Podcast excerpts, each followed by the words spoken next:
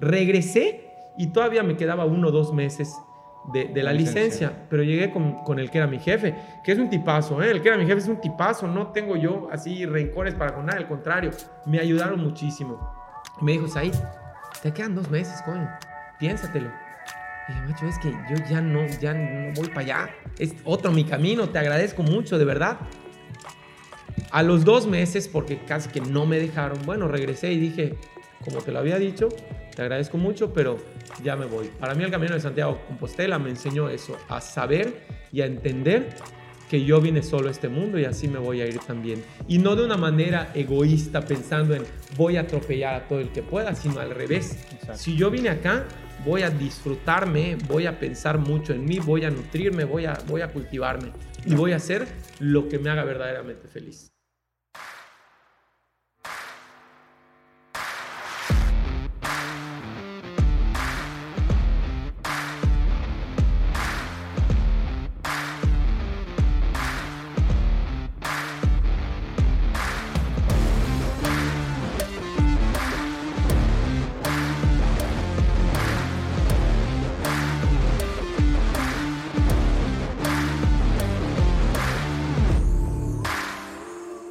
Comunidad Titanes Podcast. En esta ocasión estamos en Mérida, en Mérida, Yucatán, con una persona que realmente admiro bastante. Es una persona muy creativa, una persona emprendedora, dueña de negocio, que sabe diversificar y que conoce el tema de las relaciones sociales y su importancia. Estoy con Said Fara, Fara, Said Fara, que él es dueño del Cardenal Cantina, del restaurante Alma Calma, del Pánfilo, del Murciégalo no lo dije mal, murciégalo, es correcto el nombre, y de un mezcal, el mezcal de Oaxaca, divino, maguey. Said, qué gusto tenerte por aquí, hermano. No, no, no, encantado, muchísimas gracias, Eliud, de verdad que estoy eh, sorprendido. Antes de que empecemos a platicar, yo quisiera decirte que me gustaría, o sea, exijo una explicación de cómo es que en este mismo lugar ha estado sentado no lo sé, Tania Rendón ha estado sentado platicando contigo, Lord Banquetas ha estado sentado contigo, los de la panza es primero, y digo, ¿y yo qué tengo que hacer acá comparado con esos personajes? O sea, no, no entiendo qué estoy haciendo yo acá, pero seguramente me lo vas a explicar a mí. realmente, o sea, realmente digo, estamos en el mismo canal de, de que sabemos la importancia de crear contenido positivo y como tú lo has comentado, cada quien en su rama, cada quien en su espacio lo hace y para mí realmente es, un, es una admiración mutua el poder compartir los sentimientos y creo que esto nos va a dar una, una, charla muy amena porque ya tenemos pues la empatía, ¿no? Que es el primer grado para empezar a crear una, una buena plática y una buena relación. Así es. Oye, Said, pues bueno, primero que nada, eh, platícanos el, el, el, proyecto que tienes ahorita más fuerte, que al menos yo te conocí por el, el Cardenal, no sé si así lo sea, pero platícame de esta parte, ¿cómo iniciaste con este proyecto? Eh, ¿Fue casualidad? Eh, ¿Fue una noche de cheves locas? O sea, ¿en qué momento empezaste y dijiste, voy a hacer una cantina? Ah, claro. Bueno, aquí se puede insultar. Sí, tú dices. no, digo, no, no porque tenga algo planeado que decir, pero bueno, realmente el proyecto del Cardenal, que es el proyecto por el que más eh, se me conoce, y como dices, por todos lados tenemos tatuado el Cardenal, me decía un amigo que cuando va, bueno, ahorita está desierto el centro, pero normalmente cuando iba caminando por la ciudad de Mérida, veía más gorras del Cardenal Cantina que de los Leones de Yucatán. Órale. Y eso significa muchísimo siendo un pueblo pelotero para nosotros y realmente creo que hemos construido una marca que la gente quiere. Ha costado muchísimo trabajo y te platico, eso en realidad inició, yo diría que inició el Cardenal desde que yo estaba en la secundaria. Yo tengo un amigo que es mi amigo, mi hermano y mi socio, que se llama Jorge. Saludos, Jorgito. Siempre, siempre lo, lo menciono. Y pues bueno, cuando uno está joven siempre dice, no, que si las caguamas, no, y yo quiero hacer un bar. Y todo el mundo quiere hacer un bar cuando está chavo, porque crees que todo el mundo, todos tus amigos van a estar ahí, casi como tu propio bar para tu propio deleite, ¿no? Y bueno, como cualquier par de muchachos adolescentes, lo platicamos cientos de veces la palabra caguama aparecía siempre porque queríamos tener una contrabarra llena de caguamas, ¿no? El caso es que muchos años después, él tomó un camino en la vida, yo tomé otro camino en la... Es decir, él tomó el camino del emprendedor desde muy joven y yo agarré el camino de la institucionalidad.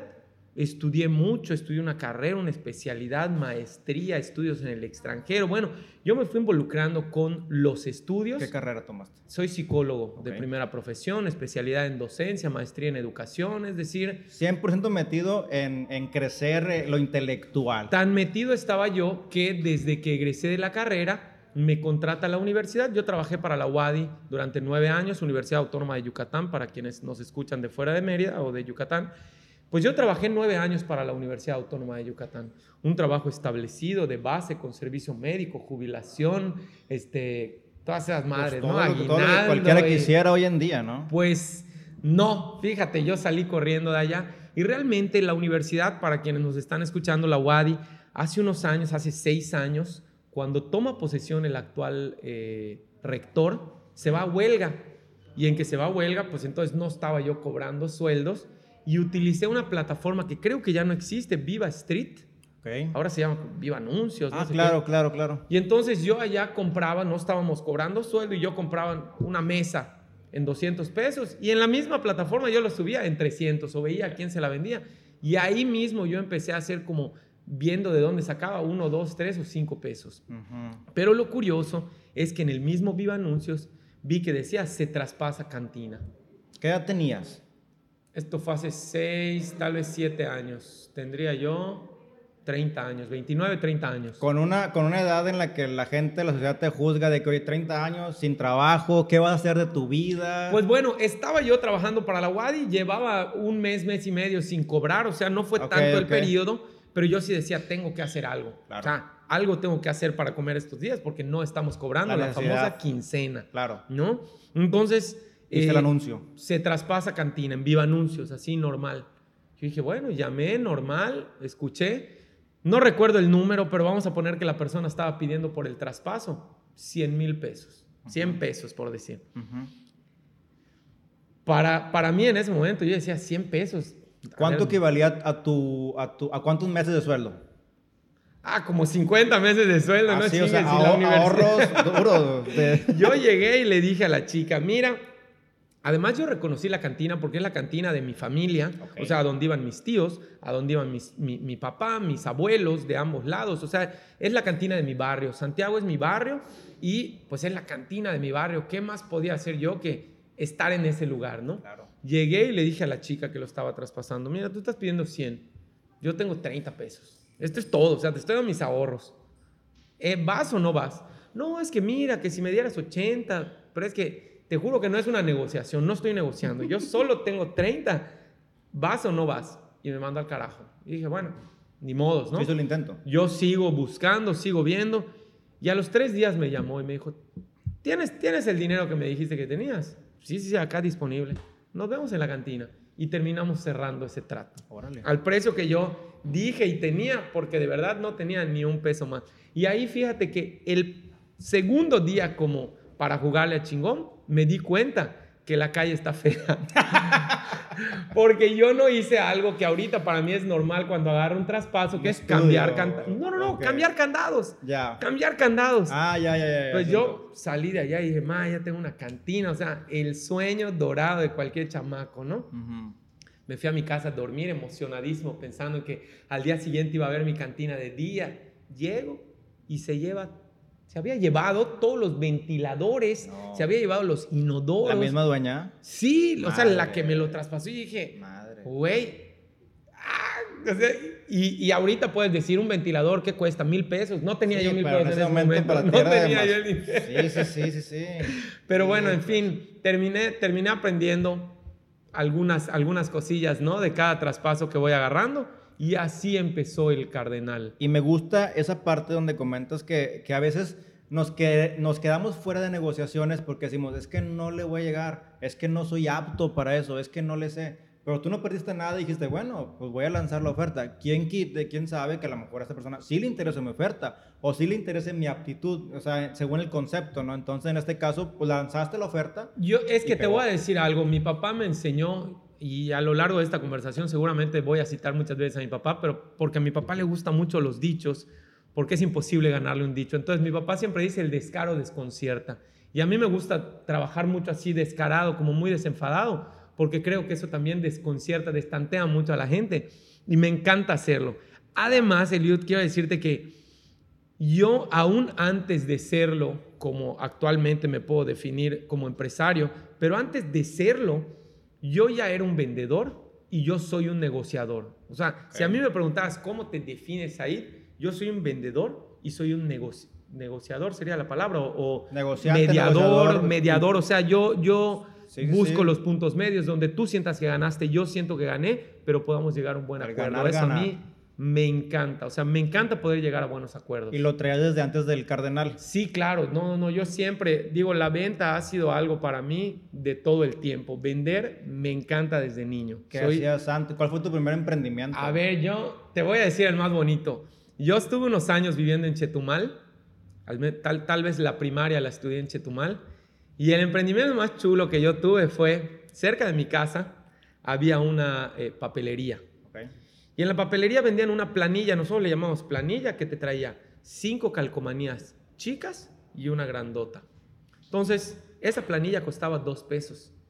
Yo compraba planilla, iba a la escuela y cada una de las figuritas pequeñas la vendía a un peso y la grande a dos. Si sacamos cuenta, son siete pesos y me costaba dos, cinco varos. Pero a veces yo salía de la escuela con 20, con 30 pesos. Y hasta mis papás me decían, ahí ¿de dónde sacas 30 pesos? Cuando 30 pesos para un niño de segundo de primaria, pues era una feria, ¿no? Sí, sí, en secundaria me daban eso a mí. Acá yo compraba las sabritas para tener un chingüetazo, la colección completa, ah, ¿eh? Eso era abundancia. dominaba yo, dominaba yo la, la primaria donde estudiaba, pero realmente ese tipo de cosas o paletas que normalmente yo no he entendido, no lo entendía en ese momento y ahorita sigo sin entenderlo. ¿Cómo es que hay gente a la que le da pena vender? No sé si has escuchado de gente que como que le da pena. Yo, macho, si no estás haciendo nada malo, ¿no? No estás vendiendo. pero... O sea, vender es simplemente cubrir la necesidad de alguien. Claro. Que tú la tienes o conoces quién la tiene y es conectar y tú también tu servicio está costando, es un honorario, ¿no? Totalmente. Yo, mira, vender es parte de mi naturaleza. Creo que todo el tiempo estoy vendiendo, aún con eso que, que, que, platicábamos, ¿no? Que si con los videos realmente me estoy vendiendo, porque hay un producto y hay un personaje que se está vendiendo, ¿no? Definitivamente. y, no quiere decir que sea un personaje no real, pero hay, hay todo un halo alrededor de mí que es pues eso, ¿no? Y ahí entra la parte del cardenal, me supongo, porque tu branding es cardenal. De hecho, me sorprende que tus redes sociales, como Said, al menos lo que yo he visto, no eres Said Fara, eres el cardenal Cantina en Instagram y ahí mismo tú compartes tu día a día, ¿no? Bueno, fíjate, eso, ese switch, yo creo que nadie lo ha hecho hasta ahorita y me lo recalcaba un compañero que se dedica específicamente a, marketing eh, digital. Me decía, Said, nunca había visto un negocio que la cara fuera la persona, o sea, tal cual, es ya la persona. Y quiero decirte que eso para mí fue muy difícil, Eliud, porque al inicio teníamos nosotros una máscara de látex muy bonita y muy profesional, que hay una historia detrás de esa máscara de látex, porque eh, estaba yo muy borracho una vez en Berlín, 30, el primero de enero bajando, pues ya sabes, ¿no? Y así fumigado. Y en una tienda vi la máscara y dije, esa un maniquí tenía puesta la máscara. Del, de un cardenal. De un cardenal. Bueno, para ese entonces tú ya eras el cardenal o todavía no lo eras. Sino yo ya tenía el cardenal, eh, ya tenía el cardenal. Ok. Antes del cardenal no sé cómo hubiese podido viajar a Berlín con un sueldo de la UADI, que es parte de las cosas bonitas, de verdad, yo lo agradezco mucho. Pero entonces imagínate que vi y dije, tiene que ser mía esa máscara. Era primero de enero, todo estaba cerrado pero al día siguiente regresé y le dije a la señorita que si me lo podía vender. Me dijeron que no, que era, o sea, no estaba a la mm. venta, era parte del maniquí. Y bueno, supliqué hasta donde pude, como es mi especialidad, y no se pudo. Okay. El caso es que al mes o dos meses, mi amigo, al que había yo ido a ver a Berlín, vino a Mérida por la boda de su hermanito y de regalo me trajo la máscara. Órale. Bueno, a partir de ese momento, el cardenal fue esa máscara, esa máscara, esa máscara, sobre todo porque los dos primeros años del cardenal yo continuaba trabajando en la universidad. Entonces no quería que la persona que estaba encargada del centro de atención a estudiantes, el que otorgaba las becas, el que veía el servicio social, estuviera relacionado con una cantina. ¿no? con una cantina de borrachos y con la cantina de moda, con la cantina a la que iban mis alumnos. Claro, claro, claro. Porque está muy cerca de la Facultad de Medicina, muy cerca de la Facultad de Odontología, de Enfermería. Entonces, ¿Y qué, complicado fue para ti el querer decir todo eso y gritarlo y no poderlo hacer? Fíjate que yo creo que por ahí muchas veces la gente dice que la creatividad uno tiene que ejercitarla todo el tiempo. Yo creo que mi creatividad en ese momento, y por eso yo le agradezco más o menos un poco a la Wadi, porque yo me sentía, valga la, la analogía, como un perrito amarrado, que nunca debemos de amarrar a los perros jamás, adoro a los perros, no, no se debe de hacer, pero yo me sentía como un perrito amarrado de 7 a 2 de la tarde y cuando me soltaban la correa, yo así desbordaba creatividad, o sea, quería, cada que llegaba, quería cambiar una pared de color, quería mover no sé qué, traer una cosa más para la cantina y ver qué video hacía, ver qué cosa, pero nunca figurando yo. Claro, claro. Para no, pues, perjudicarme de alguna manera con el trabajo institucional. Y fíjate que, bueno, te comparto un poquito, yo fui empleado bancario durante 10 años y siempre, a mí me da pena decir que era empleado, realmente, porque siempre traía temas de emprendimiento y hablando de negocio. Y decía, oye, no puedo hablar de esto y soy empleado, o sea, no hay razón para platicarlo, no era como un tabú que tenía. Y cuando salía a las 5 y media de la tarde, eh, pues lo que hacía era ponerme mi ropa empresarial y todo, y como tú dices, o sea, empezar a, a generar tu labor de empresario. Pero llegando, me imagino que te, que te, pasaba lo mismo, llegando a la Wadi, te sientas, pero estás pensando, ¿qué estará pasando afuera? En la calle, o sea, quiero estar afuera y, y me siento amarrado y me siento, pues, con, con, la, con el pie en el, en el cuello, ¿no? De cierta forma, eso crea una buena necesidad y una buena desesperación que te empieza a empujar. Y hay mucha gente que nos escucha que está en la misma situación. O sea, ¿cómo, ¿qué le recomendarías tú para empezar a explotar este tipo de, de, de creatividad? Que no se muera esa llama que tiene. Mira, yo, yo, yo soy un poco drástico. Hoy, en retrospectiva, tal vez tardé un poquito, tardé dos años, pero hoy puedo ser muy drástico de invitar a la gente a que deje su trabajo. O sea, yo sí invito a la gente a que deje su trabajo si tiene la cosquilla, porque hay gente para todo, hay gente que gusta de ser empleado. O sea, yo no estoy diciendo que lo que yo hiciera en la universidad fuera algo terrible y cómo cuando yo me fui la persona que llegó y se la debe estar pasando mal. No, no, no, no. Seguramente está en su hit porque tiene una quincena segura y yo ahorita en la pandemia te puedo hablar de no quincena segura. Si alguien te puede hablar de que le fue mal, digo, a todos nos fue muy mal, ¿no? Pero ¿sabes a quién no le fue mal? Al que trabaja en la UADI, al que trabaja en la CEP, al que trabaja en el gobierno. Sí. A ellos siguieron cobrando normal, ¿no? Sí, sí, sí. Mientras te apasiona lo que haces, está bien. Pero si estás siendo infeliz en el trabajo, hay un error ahí, amigo. Exactamente. Y ahí fue cuando yo me empecé a dar cuenta que mi vida yo la definía como gris. O sea, me, era una rutina de levantarme, caminaba así como un zombie, vivo a muy pocas esquinas de la Facultad de Medicina, que es donde yo trabajaba. Entonces, era, era muy zombie. Yo dije, gris pues no, no, vine. Y tampoco vine a esperar a que pasen 30 años y me jubile, por Dios. Que, Hoy. que también ya ni, ya ni es segura la jubilación, o sea, realmente todo puede cambiar en cualquier momento, ¿no? Todo cambia en todo momento. Entonces, la verdad es que yo eh, eh, decidí. ¿Cómo evalúas el momento en el que tienes que salirte de un empleo? O sea, tenías dos años trabajando a la par, negocio, empleo, pero ¿cómo evaluaste? ¿Quieres que te cuente la anécdota de cómo fue que tomé esa decisión? Porque es, es un poquito... No, no, no, ni siquiera fue un volado. Ok. A mí, lo que me hizo tomar la decisión de abandonar la universidad, va a estar fuerte lo que voy a decir para quienes trabajan para, para una institución, pero todas las personas que trabajamos en una institución, y yo lo, yo lo añoré durante nueve años, Esperamos la fiesta de Navidad de la institución, de la empresa, ¿no es cierto? Claro. Porque dices, me voy a tomar 50 cervezas, me voy a comer todo lo que me pongan enfrente, o sea... Los sorteos y los regalos. Me y... voy a llevar una licuadora, un juego de Tupperware, o sea, te vas con todo ese día. Sí. Te juro que todos nos vamos así relamiendo. Llegamos ese día y yo empecé por alguna razón, ya tenía el cardenal, ya veía pues dineros distintos a, a, a lo que yo estaba acostumbrado y dije, a ver, esto de tomar 50 cervezas, yo ya me puedo tomar 50 cervezas un martes que yo quiera y ya me las puedo pagar. Esto de comer determinada comida o cantidad de comida, yo me lo puedo pagar. Y ahí empecé como que, ah, pero la gota que derramó el vaso fue cuando a mi secretaria, que llevaba 35 años trabajando para esa misma institución, que entregó su vida. 35 años es la edad que yo tengo ahorita. Bueno, un poquito más, un año más, uh -huh. dos años más. Pero entregó su vida entera a una institución y dijeron, el día de hoy vamos a premiar a las personas que llevan más de 30 años laborando en la institución. Entonces llama el rector a dos personas, a un señor y a esta secretaria. Llega la secretaria, sube, le entregan, ¿no? Le aplauden y le entregan allá algo. Y cuando le entregan, le entregan un vaso de estos térmicos, ¿no? Que decía su nombre, y le entregan una pluma que decía su nombre y se sienta la gente de la mesa, se empezó a pelear como para verlo y ella no quería.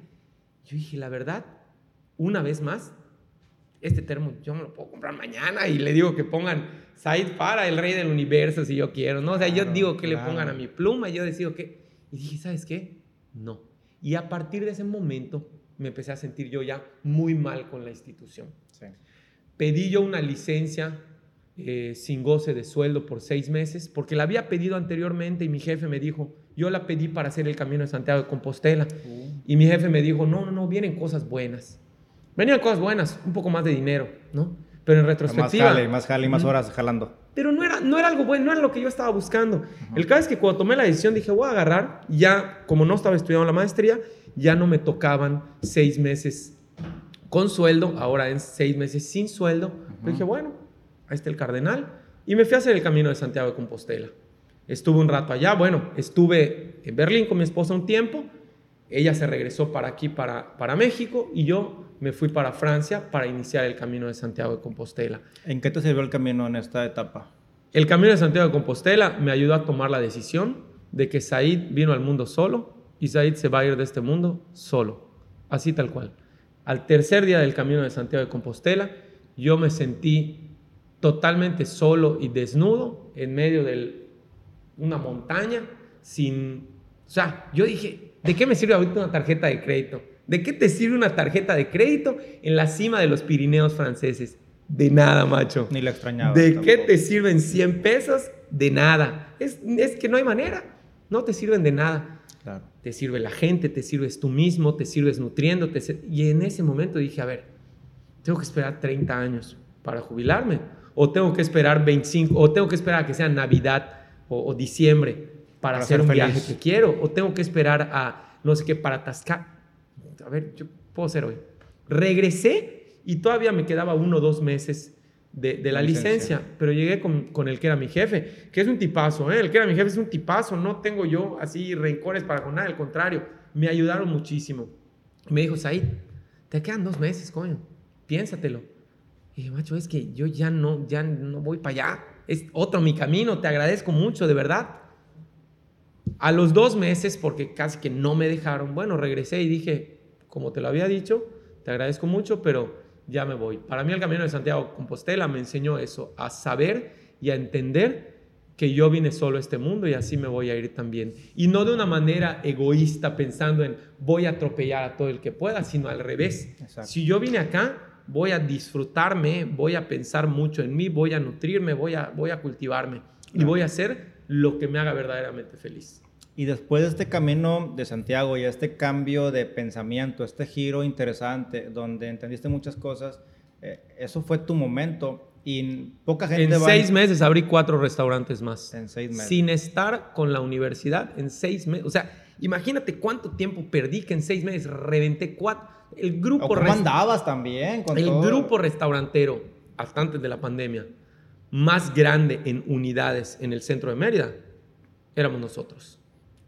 Y eso explotó porque de verdad yo andaba como en tachas, nunca he consumido tachas, pero así me sentía como, ah, ah, ah, Ahora, me seguía yo levantando a las 6 de la mañana, ¿eh? Pero ya porque yo quería. y porque iba a hacer algo que me gustaba. Y eso es lo más bonito, ¿no? Porque no importa si te levantas a las 4. Imagínate que te estás yendo de viaje, un viaje que estabas esperando, y tu avión sale a las 7 de la mañana. Desde las 3 estás despierto, ¿no? Porque ya, quieres, ya quieres subirte al avión, ya quieres hacer ese viaje. Y trabajas más como emprendedor y como negocio. trabajas más, pero realmente lo disfrutas. Eh, y estás en las 11 de la noche como si fueran las 2 de la tarde. O sea, realmente ese, soy yo. Ese soy yo. Incluso a veces yo siento que me tengo que parar porque con la gente que trabaja conmigo, quienes están a mi alrededor, creo que están un poco hartos de mí también porque soy muy intenso, no soy digo, en las redes sociales puedo mostrar algo un poco relajado, pero la realidad es que soy muy loco con los tiempos, soy muy loco con la administración, con eh, lo...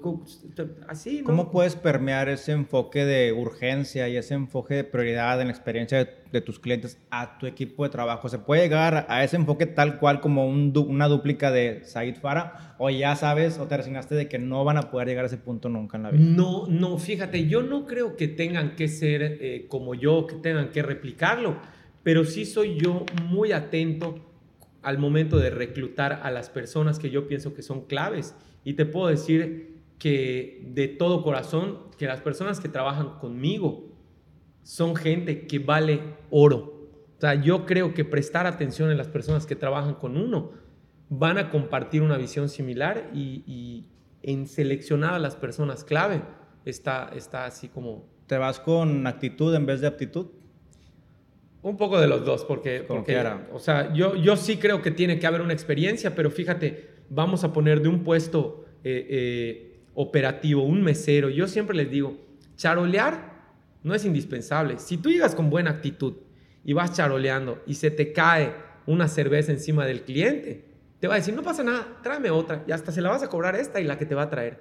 Pero si tú llegas con una cara de mamón y eres el mejor charolista y estás así y por accidente se te cae, no solo no te van a pagar esta, se va a parar el cliente, te va a dar un problema, se va a dar la vuelta y se va a ir. Entonces yo creo que la actitud en términos generales es muy importante. Y por eso yo siempre he procurado que si tú entras al Cardenal, que además mi rotación en el Cardenal es casi nula de personal, y es porque ellos incluso tienen tatuado literal el cardenal, es famoso eso, muchos clientes y gente que trabaja con nosotros tiene tatuado el logotipo del cardenal y cuando tú llegas te reciben de mano, ahorita no, ¿verdad? Pero habitualmente te reciben de mano, ¿qué pasó? ¿Cómo estás?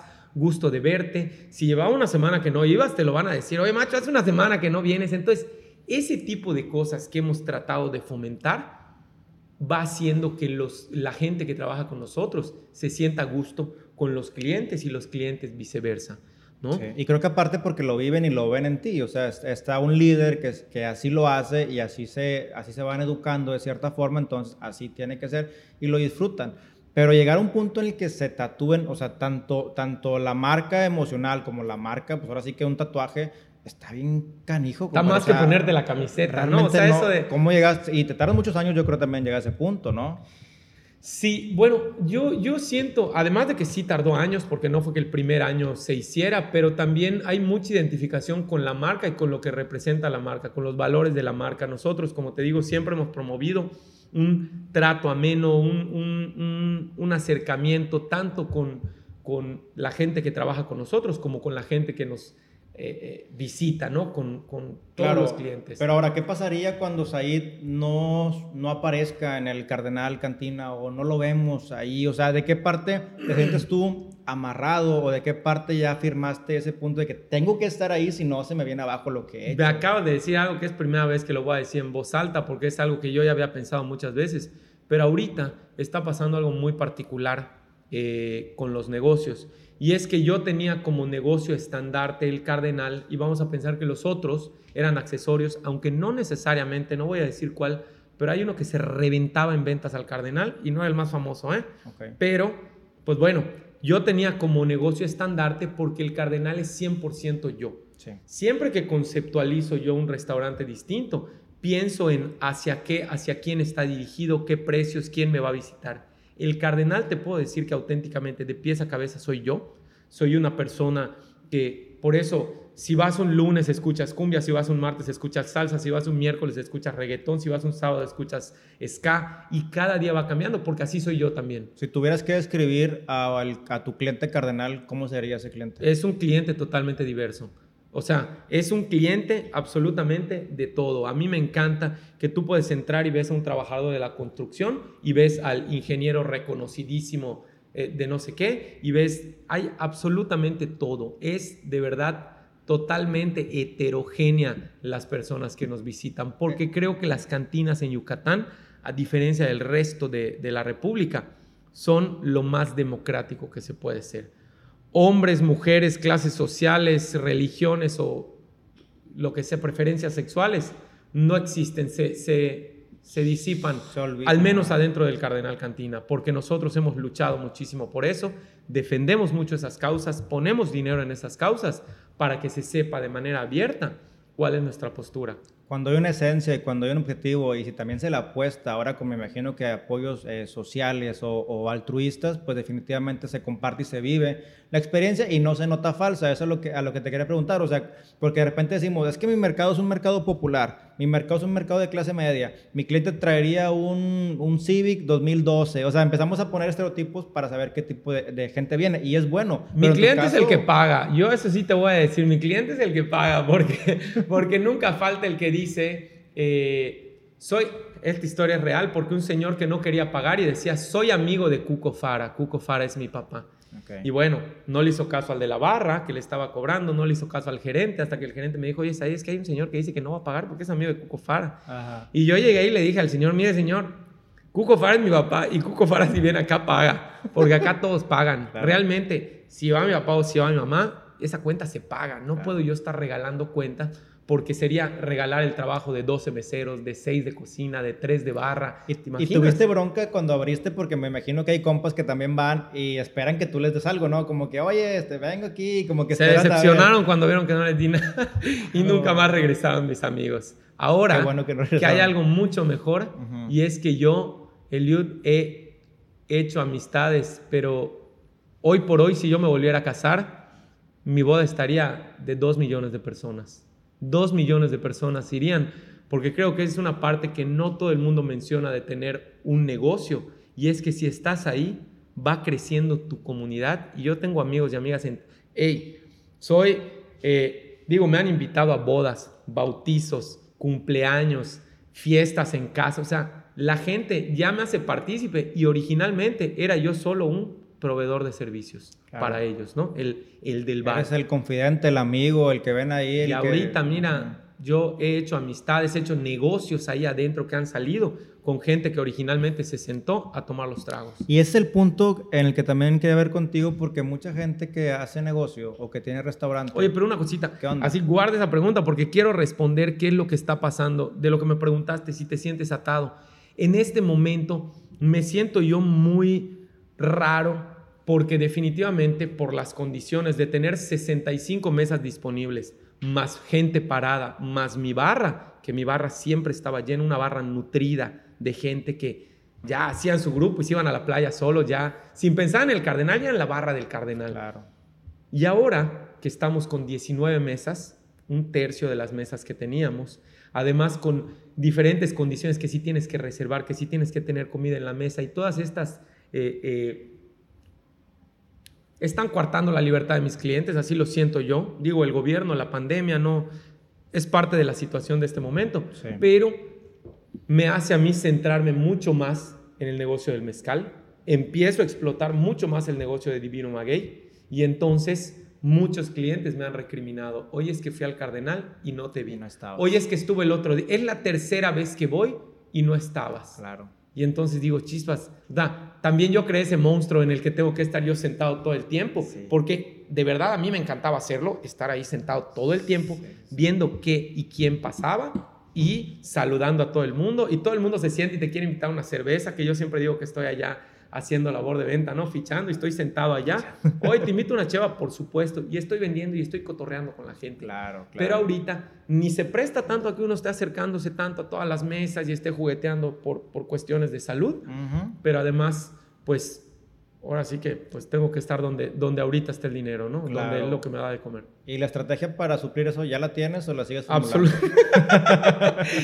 Mira, fíjate que ahorita que lo preguntas, se me ocurrió que tal vez la estrategia es estar próximo a través de las redes sociales que ven mis historias, que saben que no es que no, es que no esté porque estoy en mi, en mi hamaca rascándome el tuch, sino que estoy en Oaxaca vendiendo, estoy en Chiapas vendiendo, estoy en Ciudad de México vendiendo, estoy tratando de encontrar un mejor proveedor para esto. O sea, pues en realidad la gente va viendo que... que es para mejorar la experiencia de ellos como quieran. Pues sí, no estoy en el Cardenal, pero sí estoy trabajando, porque de pronto eh, eh, alguien pudiera pensar, ah, pues ahora que ya el Cardenal, entonces ya no se aparece por acá, ¿no? Yo siempre estuve allá hasta que ahorita está siendo un poco más complicado, ¿no? Es... ¿Y, te ha pasado, o a veces hasta te da miedo crecer o abrir una sucursal más grande, una franquicia, una sucursal en el norte de Mérida, o sea, algo más nice o bonito? No, no, estábamos, el fin de semana antes de la pandemia, había yo ido a ver a Valladolid un predio precioso en la Avenida de los Frailes, donde tienen que estar los bares, que además por casualidad nos dimos cuenta que una pared tenía así rayado mi nombre, Said, del lugar al que yo fui a ver. O sea, una cosa loquísima para abrir un cardenal allá. No me da miedo, al contrario, no quiero decir que miedo es mi nombre, pero me encanta que me den miedo las cosas porque, y este ejemplo siempre lo pongo, hay gente que cuando ve un tiburón que se le está acercando, se paraliza. ¿Y el tiburón qué hace? Se come a la persona, ¿no? También si ves un tiburón y te pones a nadar como idiota, también te va a comer el tiburón, pero aunque sea lo intentaste. Yo soy el segundo, yo soy el segundo. Yo soy el segundo que aunque está viendo el tiburón, yo sigo corriendo, sigo tratando, sigo intentando. Y pues tal vez igual me va a comer el tiburón, pero... Pues sí, sí, sí. Pero digo, a veces la gente como que piensa que, oye, ya está abriendo otro y, ya expensa, o sea, con mi dinero, como que te pueden recriminar esa parte. ¿No te ha pasado de que, ah, este cuate, mira, ya cambió de carro porque con mi lana? O sea, ¿te has sentido culpable alguna vez de todo esto? ¿Algún tipo de juicios? Mira, no, porque tampoco soy un tipo, Eliud, de, de de grandes lujos. Soy un tipo bastante simple en términos generales. El que ves tú en, en, mis historias y en mis redes, ese soy yo. No es como que necesite yo una ropa de determinada. De hecho, no, no, no uso nada de eso. Mi ropa es la misma ropa que tengo hace 6, 7 años.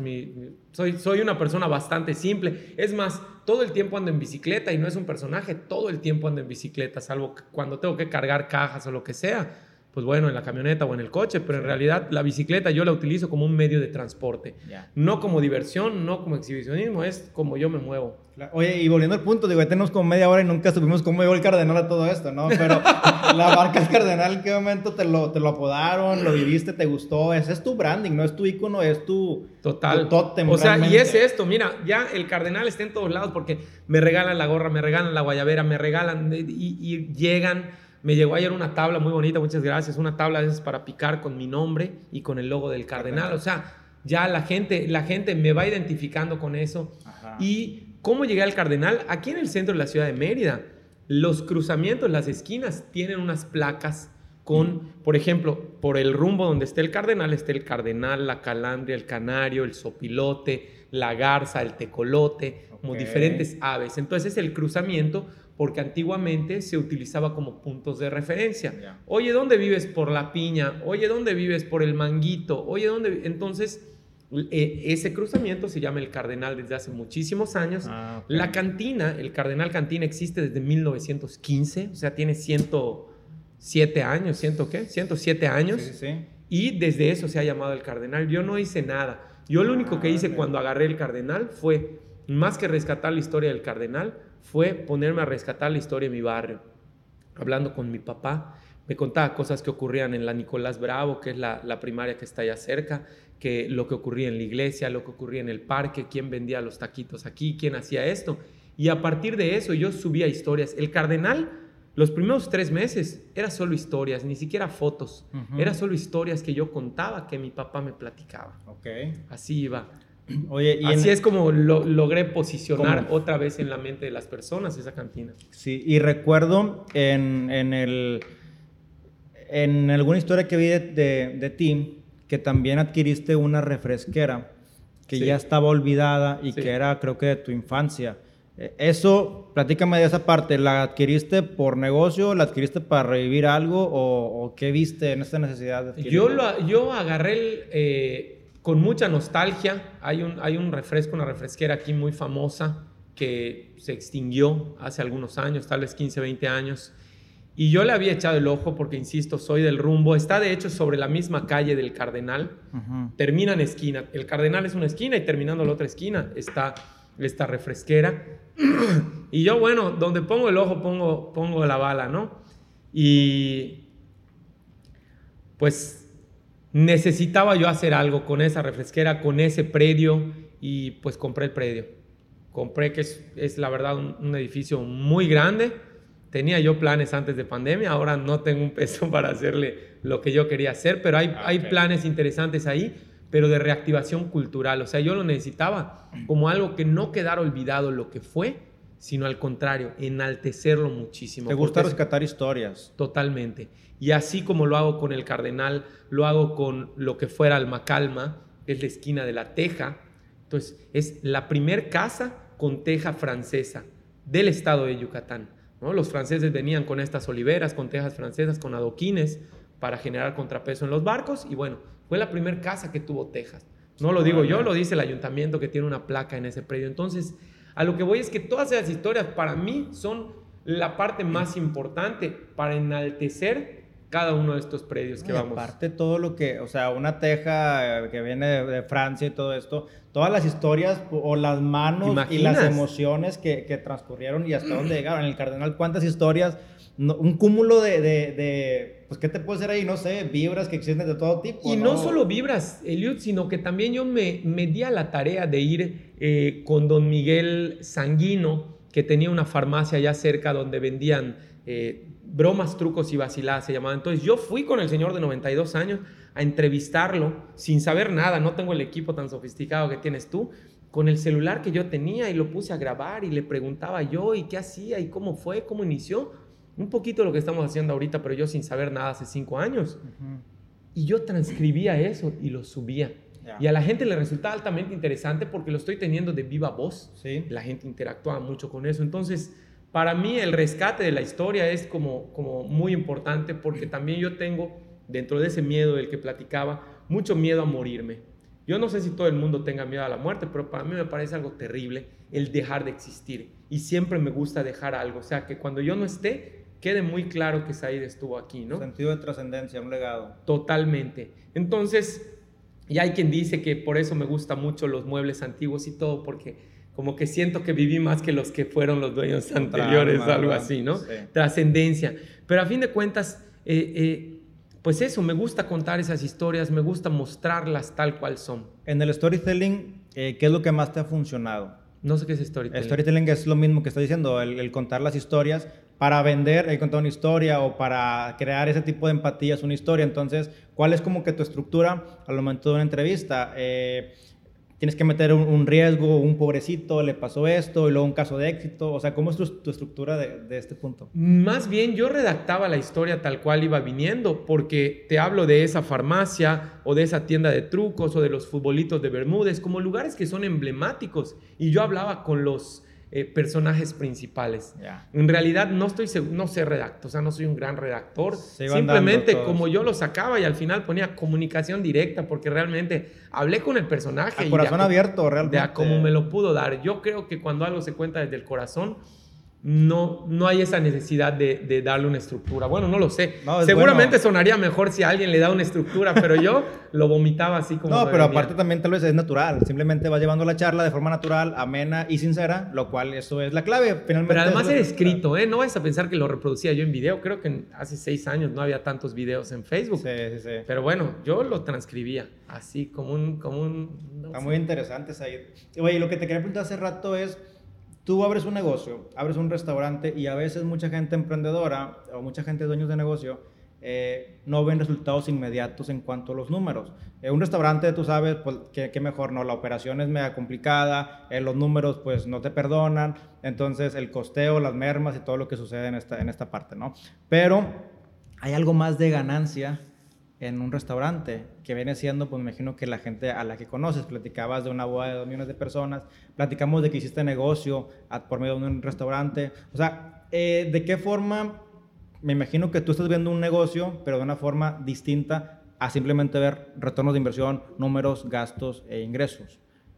Sí, si va por ahí. sí, sí, sí, por allá va. Lo que pasa es que, mira, yo ya me acostumbré a ser un perdedor. Y no digo un perdedor como, como a no ganar, sino que para mí no es algo terrible perder en términos generales. Y cuando uno piensa nada más en estos que iban en los aviones, ¿no? En los kamikazes, o una persona que está yendo a la guerra y se va a autoexplotar. Yo voy dispuesto a todo, incluso a defraudar a todo el mundo, incluso a que no salga bien el proyecto. Y cuando uno va dispuesto a morir, no hay manera de que yo pierda. O sea, yo ya fui perdiendo. Claro, apostando siempre a ganar. No quiero decir que en mi cabeza esté, soy un perdedor y vaya viendo siempre hacia el suelo. Bueno, yo siempre voy viendo hacia el suelo para ver si me encuentro dinero tirado. No es que esté deprimido, pero me gusta mirar hacia el suelo. Pero, en realidad, yo con esa mente de, entre comillas, perdedor, porque tal vez, tal vez no se entiende mucho. No, o sea, te vas con. Tú sabes qué es lo peor que puede pasar y aún así dices, voy, eso es lo peor que puede pasar y me la voy a jugar. Me encanta. Y no solo me la voy a jugar, esto me lo enseñó un amigo. Cuando yo empezaba emprendiendo con cositas pequeñas, me dijo un amigo, es que Said, hasta que no arriesgues grande, no vas a ganar grande. Teníamos 26, 27, tal vez 28 años, y él ya tenía dos hoteles en Playa del Carmen, muy bien montados, y yo estaba trabajando en la universidad. Yo decía, wow, ¿cómo le hace este cabrón para...? Es que Said, si tú apuestas poquito, vas a ganar poquito. Pon madrazo de lana y vas a ver si no te esfuerzas para que salga un madrazo. de este proyecto sale porque sale. Y por eso digo yo cuando lo del perdedor, porque voy con ese, con ese ímpetu del que ya no tiene nada que perder, con una desesperanza. que te dolió también, o sea, ya le metes ahora sí hasta que te duela, porque si le das como que ah, me sobran cinco pesos para invertir aquí, no Dices, no pasa nada si lo pierdo. Pues si no pasa nada si lo no lo no, ni lo juegues, cabrón, o sea, si no ¿a qué venimos, no? Exacto. Es un punto de quiebre muy interesante con eso. Oye, Saidi, ¿has fracasado en algún proyecto? Sí, sí he fracasado, eh, eh, digo, la verdad no tengo ahorita muy en mente en, en que haya yo fracasado, pero seguramente me han tocado, me han... es que la verdad es que como pongo tanto empeño en las cosas... Mm, te ha ido bien, como que vas fluyendo y simplemente las cosas salen. Y eso es bueno. y va tomando diferentes direcciones, pero, pero... O te han defraudado, o has tenido malas experiencias, proveedores, mercancía no entregada, o sea, por tú, jugarle al noble... Mm, yo, yo soy, muy, soy muy tonto en ese sentido, regresando a lo de perder, pero ni siquiera me hace daño, yo simplemente voy aprendiendo y procuro no guardar esos tontos rencores de, ah, simplemente cuando alguien no, no entregó producto, no pasa nada. Que a veces nos pasa que si no te entregan un producto, me acuerdo en una ocasión que, no sé, el pedido al, al que más nos provee de productos, ¿no? De insumos. Y faltó una mirruña, algo así como un garrafón, un galón de aceite, no lo sé. Y no, y no pasó. Y bueno, checaron las cámaras, la gente que trabaja conmigo, y efectivamente solo bajaron dos de los tres que se habían pedido, hasta que tuve que yo que hablar con el dueño y decirle, macho, ¿de verdad crees que si cada semana te compro esta cantidad, te estaría llamando mi gerente por, por, porque faltaron unos centavos? O sea, realmente pasan cosas, pero a mí me gusta también dejar muy en claro. Voy a poner, digo, ejemplos de amigos muy cercanos que tengo, que cuando no son buenos proveedores de, de, de insumos, servicio que estoy pidiendo, pues simplemente no los contrato. Y a veces puede ser que se molesten, pero aquí es un negocio. Cuando vayamos a almorzar, yo te puedo invitar y soy muy simpático y todo, pero en realidad en el negocio pues tiene que predominar el servicio para que yo también pueda proveer de un buen servicio a quienes me visitan, ¿no? Yo sí, sí. No, y te mantienes como quiera enfocado, porque a veces por, por pelearte por centavos estás dejando de ser de creativo, dejando de ser eh, enfocado en el proceso y dejando de compartir la experiencia que fluye de un side, ¿no? Por estar molesto, pues ya no estás pleno realmente y eso se ve reflejado en tu gente, en tus clientes, en tus ventas. Oye, Said, y en esta parte pues manejas mucho el humor. Entonces, en el tema del humor, eh, yo he visto mucho tus páginas, la página y todo es memes y memes hasta, hasta colorados. O sea, no te, da, no te da esa pena decir, o esa censura de decir, no, es que esto no lo voy a publicar porque puedo perder algo. O sea, ¿qué es para ti el meme, el humor y cómo te ha funcionado en el negocio? Mira, para mí es la mejor forma de vender sin vender. Yo todo el tiempo estoy vendiendo eh, cuando subo cada uno de los memes, que no pongo ni siquiera una marca de agua, estoy seguro que hay memes que todos los que estamos aquí, los que nos van a escuchar han visto, que llegan a 6 y 7 millones de personas de, manera orgánica. Y yo los he creado y salen de mi cabecita de, de escenas cotidianas pero no les pongo una marca de agua porque yo lo que gano es ese tráfico que va hacia mi página, que sepan que existe el cardenal, que sepan que que así me voy moviendo. Y ahora, bueno, a mí realmente me ha funcionado, me ha ayudado muchísimo TikTok. ¿Conocen esta, esta red que se llama TikTok? Claro. Que yo de no tener TikTok ahorita, que ya vamos arriba de 70 mil seguidores y es donde más activo estoy. Okay. Y realmente a mí me sirve mucho porque por muy chiste que esté subiendo, o digo, acabo de decir un secreto, pero siempre hay una camisa de vino maguey, o siempre hay una botella de vino maguey en el fondo, o siempre hay una gorra del cardenal, o siempre hay un, siempre, o sea, siempre estoy mostrando una algo. Venta ¿eh? indirecta. Entonces, así tan, digo, sí son cuestiones espontáneas, cosas que se me ocurren y todo, pero nunca dejo de lado que a fin de cuentas yo lo que estoy haciendo es... Posicionamiento de marca. Efectivamente. Y además, yo lo que hago mucho, por ejemplo, en TikTok es que subo chiste, chiste, chiste, y luego subo, oye, ¿qué tipos de agabaceas existen? Y me posiciono como el experto que soy en mezcales, porque aunque muy simpático por aquí, muy simpático por allá, pues soy una persona que sabe muchísimo acerca de destilados de agave y pues bueno, hasta digo, a ver, te reto a que me preguntes algo que yo no sepa de mezcal. Órale. Y me lleven preguntas, ¿no?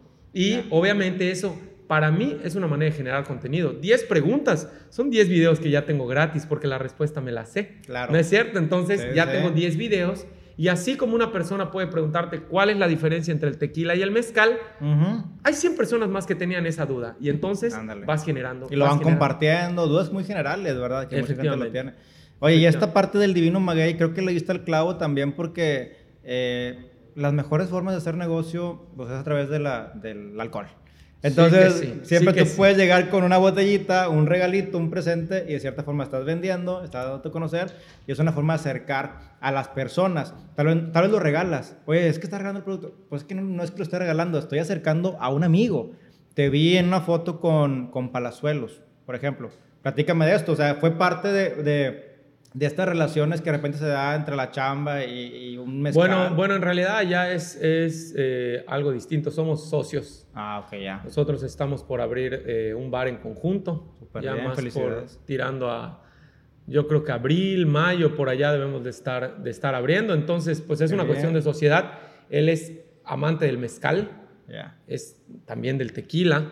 Y pues bueno, el producto de nosotros, Divino Maguey, ahora sí que, como dicen los chavos, le mama, le encanta. y pues bueno, Y, por y- allá surgió muy, muy, muy eh, buena onda. Nos llevamos muy bien. Creo que es, es un excelente empresario. Es una persona que, que se muy sabe mover. transparente, muy espiritual también y, creo que compartes mucho con A eso. mí, mira, me encanta cómo cada vez que voy, él llega, señala esto, se sabe el nombre de todos, por qué está esto acá, por qué no. O sea, de verdad, de Y- verdad es y- una persona, es, es un empresario, punto. Y pareciera que, que de repente está muy descuidado de, de sus proyectos, pero realmente está más Yo no lo creo, yo no lo ¿verdad? creo, ¿eh? Sí, yo sí, no lo creo. Y te acercaste con él por tema de, de que te encontró trabajando.